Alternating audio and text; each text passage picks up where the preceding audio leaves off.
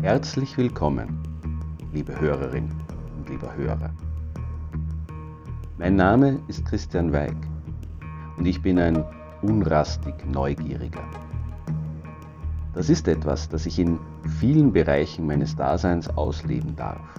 Etwas, das mich immer wieder an Orte führt, die eine verborgene Vergangenheit haben, dunkle Geheimnisse, eine Geschichte, die so mancher nicht kennen mag. Lass mich dein Reiseführer sein zu jenen Orten, die heute zum Teil unscheinbar wirken mögen, die aber einst Geschehnisse voller Dramatik miterlebt haben. Geschehnisse, die diesen Orten auf eine merkwürdig undefinierbare Weise für alle Ewigkeit ihren Stempel aufgedrückt haben.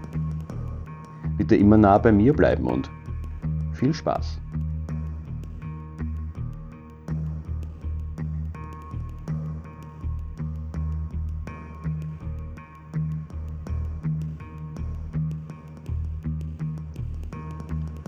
Mittlerweile ist Sommer.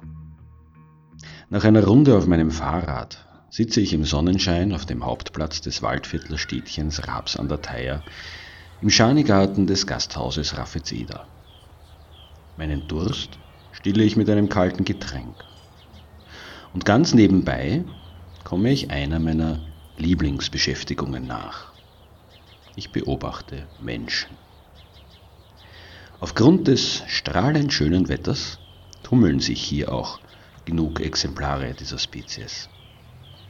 Ich sehe eisschleckende Kinder, inklusive wespenverscheuchender Eltern, sonnenanbetende Pensionistinnen und Pensionisten, plaudernde Einheimische und eine Gruppe vorbeiradelnder Touristen. Schräg gegenüber stehen zwei halbwüchsige Burschen neben ihren Mopeds, die mit ihrer überlauten Unterhaltung und weit ausladenden Gesten versuchen, ihre juvenile Unsicherheit zu übertünchen. Ich lächle. Dann lasse ich meinen Blick am Brunnen vorbei zur Burg wandern, die sich hoch über dem Platz wie eine stumme Wächterin auf einer beeindruckenden Felsformation erhebt. Apropos Burg. Im Mittelalter hieß Rabs nach einem frühen deutschen Grundherrn Ragotz. Die mährischen und böhmischen Nachbarn nannten die Grafschaft deshalb in ihrer Sprache Rakotza, eine Bezeichnung, die sie bald auch für die von ihnen aus gesehen hinter der Grafschaft gelegenen Gebiete verwendeten. Dieses Wort wandelte sich im Laufe der Zeit zu Rakusko, der noch heute verwendeten tschechischen Bezeichnung für ganz Österreich. Und ich weiß, die Burg über der Theier ist im Laufe der Jahrhunderte Schauplatz einiger dramatischer Begebenheiten gewesen. Die steingrauen Mauern und die beiden großspurigen Burschen erinnern mich an eine dieser Geschichten. Also soll sie eben das Thema dieser Podcast-Folge sein. Gut. Reisen wir dafür zurück in einen Frühlingstag des Jahres 1591.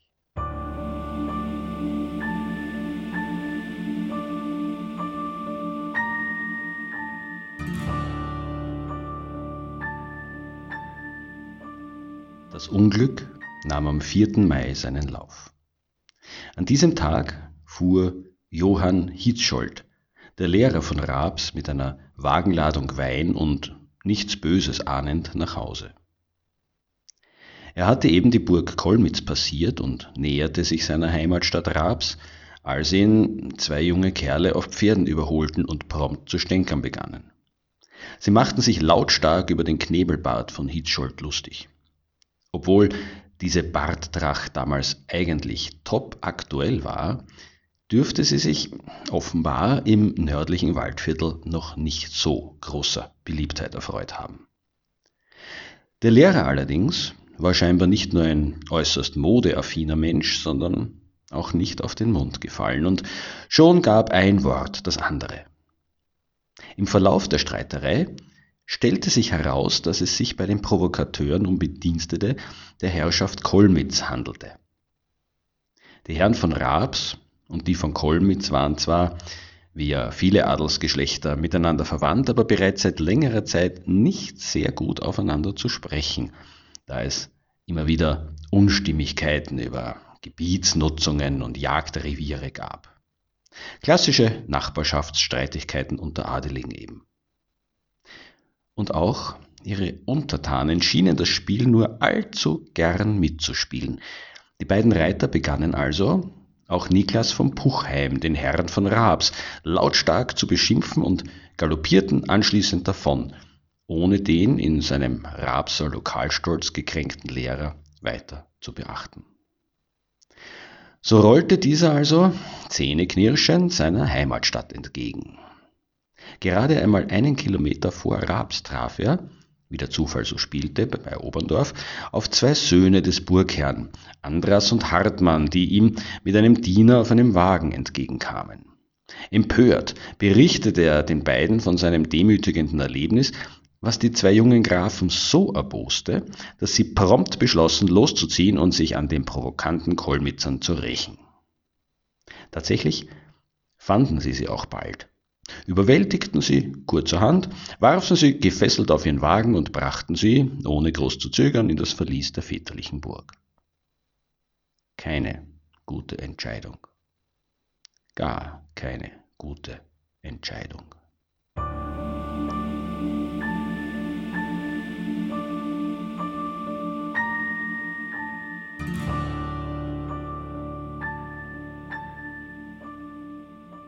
Als ihm der Vorfall zu Ohren kam, verfasste Adam von Hofkirchen, der Besitzer der Burg Kolmitz, ein Schreiben an Niklas von Puchheim, in dem er die sofortige Freilassung seiner beiden Diener verlangte. Umsonst. Aus Raabs kam nicht einmal irgendeine Antwort auf diese Forderung.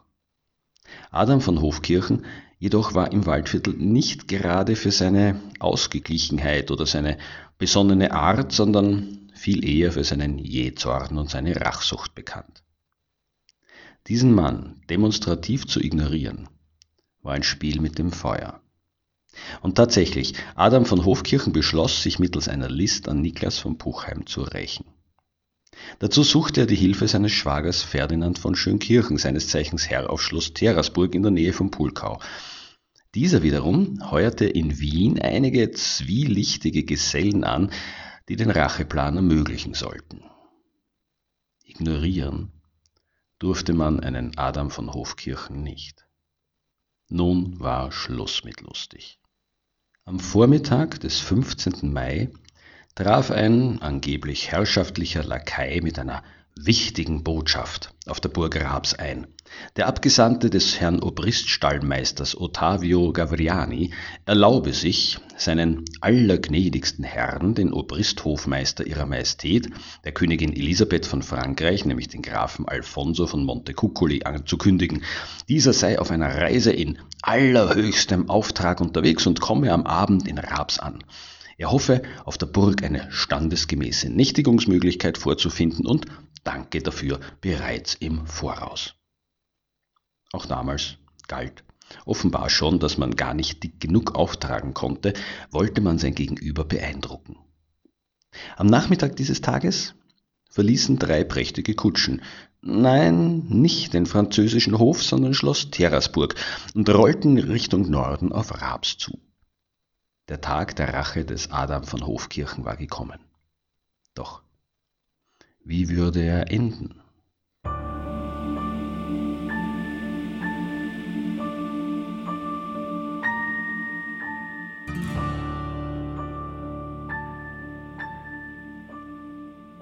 Gegen 22 Uhr meldete der Torwärter die Ankunft der drei von bewaffneten Reitern bewachten Wagen.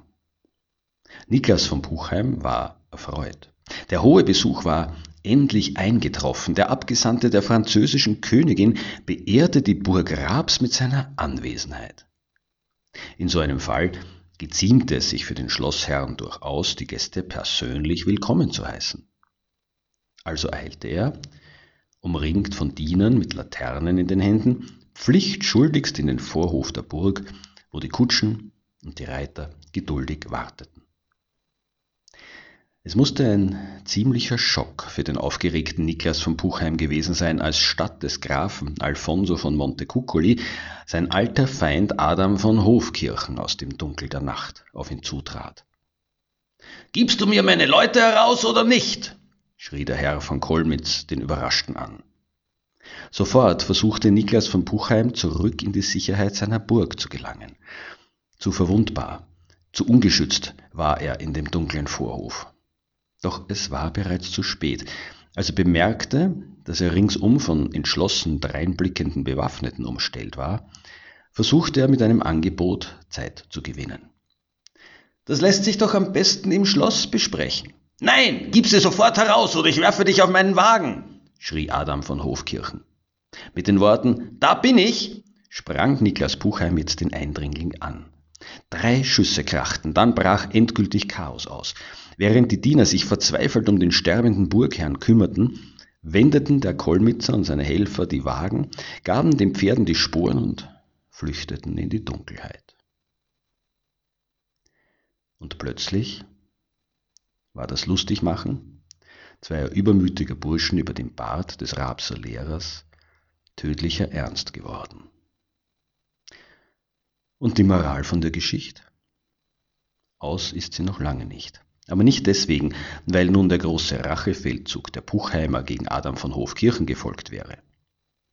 Dieser hatte sich mit seinem Schwager sofort nach Polen in Sicherheit gebracht, wo es ihm auch verhältnismäßig egal war, dass ihm in Österreich in Abwesenheit ein Mordprozess gemacht wurde. Nein, die Rabser reagierten anders. Sie beschlossen, aus der Ermordung ihres Familienoberhauptes politisches Kapital zu schlagen. Wie das? Dazu müssen wir an dieser Stelle eine kurze Rückblende machen.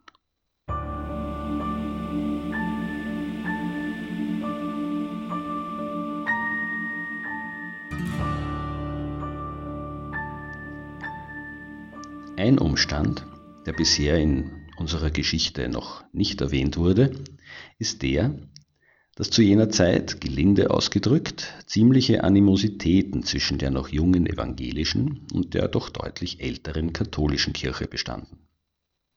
Die Herren von Raabs waren Protestanten. Das war hip, das war cool, das war politisch vorteilhaft. Unter ihren Untertanen allerdings befanden sich doch noch einige wenige, die die liebgewonnenen Prozessionen, die Heiligenverehrung und die auf Latein gehaltenen Messen nicht missen wollten. Ergo blieben sie der katholischen Kirche und ihrem Pfarrer, einem gewissen Anton Strohmeier, treu. Eben dieser Anton Strohmeier allerdings war, neben dem unliebsamen Nachbarn auf der Burg Kolmitz, der Lieblingsreibebaum des ermordeten Niklas von Puchheim gewesen. Sich diesen Disput jedoch wie die Geschichten um Don Camillo und Pepone vorzustellen, wäre ein grober Denkfehler. Niklas von Buchheim hatte den Pfarrer laufend gedemütigt. Er hatte ihn bedroht, er hatte ihn verleumdet. Unter anderem hatte er ihn öffentlich bezichtigt, sowohl mit seiner eigenen Schwester als auch mit seiner Schwägerin zu schlafen. Selbst ohne Berücksichtigung des Zölibats nicht lustig. Gar nicht lustig. Mit insgesamt 22 Beschwerdeschreiben, die der Pfarrer an den Wiener Hof gerichtet hatte, hatte er versucht, sich auf zivilisierte Art und Weise dagegen zur Wehr zu setzen. Das Ergebnis war allerdings weniger zivilisiert gewesen. Der Terror war nämlich noch schlimmer geworden. So war der Pfarrhof wortwörtlich zur beliebten Zielscheibe im Zuge der herrschaftlichen Schießübungen mutiert und das wohl kaum versehentlich.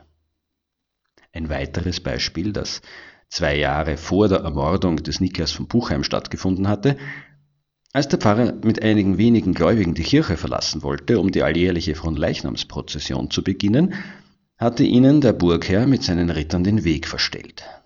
Gleichzeitig waren etwa 150 bewaffnete Rapser Protestanten auf Anton Strohmeier und seine Gemeindemitglieder eingedrungen und hatten sie johlend und schreiend in das Gotteshaus zurückgejagt. Kleinstadt-Idylle in der guten alten Zeit. Warum ich das alles erzähle? Ganz einfach. Noch in derselben Nacht, in der Niklas von Puchheim erschossen worden war, wurde Pfarrer Anton Strohmeier aus dem Bett geholt, in der Burg unter Bewachung gestellt und er wurde wegen Beihilfe zum Mord angeklagt. Die Puchheimer warfen ihm vor, Verräter und Kundschafter für die Aktion des Adam von Hofkirchen gewesen zu sein.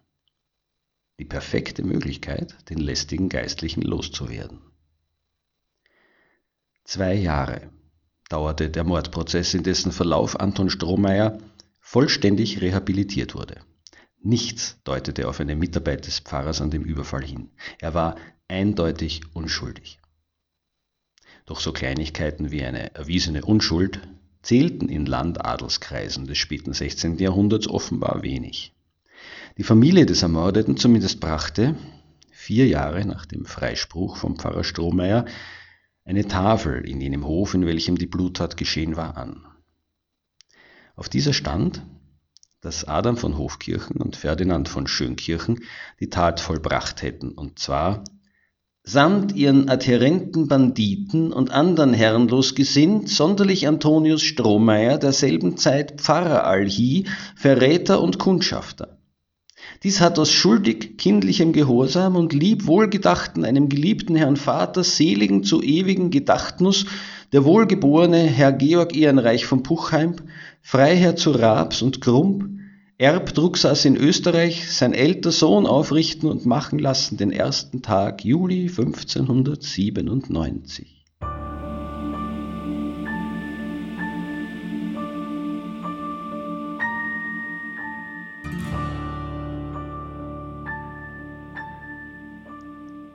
Somit hängt bereits über 400 Jahre im Vorhof der Burg Raps zwischen hübschen Renaissance-Arkaden und einer Sonnenuhr ein wörtlich in Stein gemeißelter Schuldspruch, der jeder Grundlage entbehrt.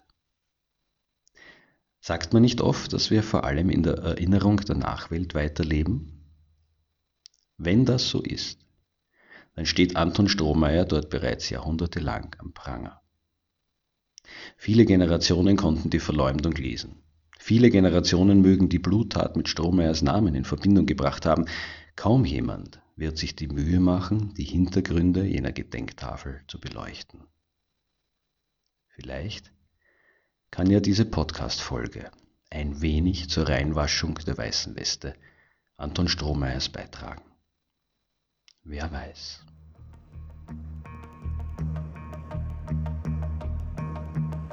So, liebe Hörerin und lieber Hörer.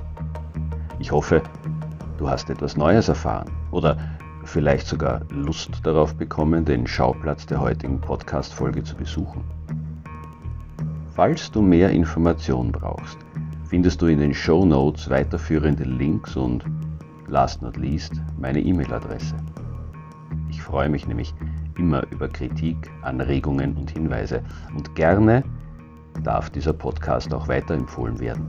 Ich denke, es gibt viele neugierige Menschen da draußen, die sich auch an die dunkleren Orte unseres schönen Österreichs wagen. Ich empfehle mich.